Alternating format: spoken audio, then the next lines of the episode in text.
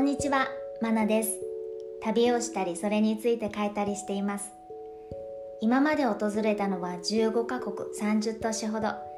旅をする中でいつもどうしたらもっと旅を楽しめるかということを考えています。その私なりに考えた旅の楽しみ方を旅の美学としてお話しできたらと思っています。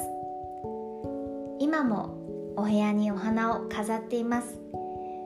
いい気分で過ごせているのはそのおかげかなとも思っています。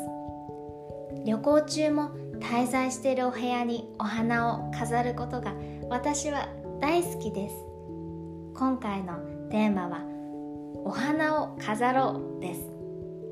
その理由はお部屋が華やぐからというだけでなく地元の花屋さんに足を運ぶことができるからなんです。そうすると旅行先の国や町の文化が少しだけわかるような気がしています。フランスの町ルーアンへ行った時のこと。男性のお客さんをお花屋さんで多く見かけました。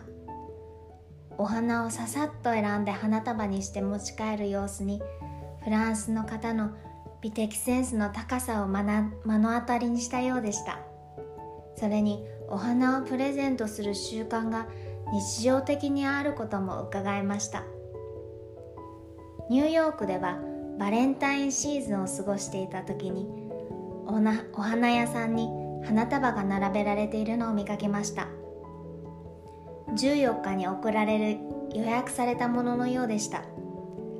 赤かピンクのバラが何本か入ったものにかすみそそれにハートのオブジェが添えられていました。これがバレンタインギフトの定番だということを知りました。スーパーマーケットでも男性が花束を持って列を作っている光景はとても素敵で思わず振り返ってしまいました。これまたニューヨークでのこと。一目惚れした花束がありました。24本のバラの花束。ピンクオレンジ白紫。それぞれ濃淡があったので10色ほどからなっています。日本では見ることのできない色の組み合わせでした。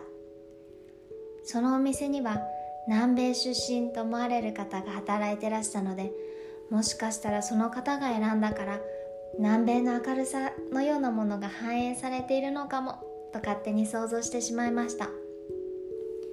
自分では選ぶことのない色合いの花束と出会えたこともそれをお部屋に飾れたこともとっても嬉しかったんです。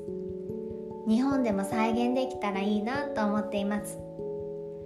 この時は24本と少し奮発したのですがホテルに滞在する時は一輪をグラスに生けて飾ったりしています。お部屋が明るく華やぎますし観光でちょっぴり疲れて戻ってきた時の癒しにもなります。地元のお花屋さんに行くと発見もあるので旅行中にお花を飾ることはとてもおすすめです。最後まで聞いてくださりありがとうございました。ノートの記事やインスタグラムも更新しているのでぜひ見てください。それではあなたの今後の旅がもっと素敵なものになりますように。バイバイ。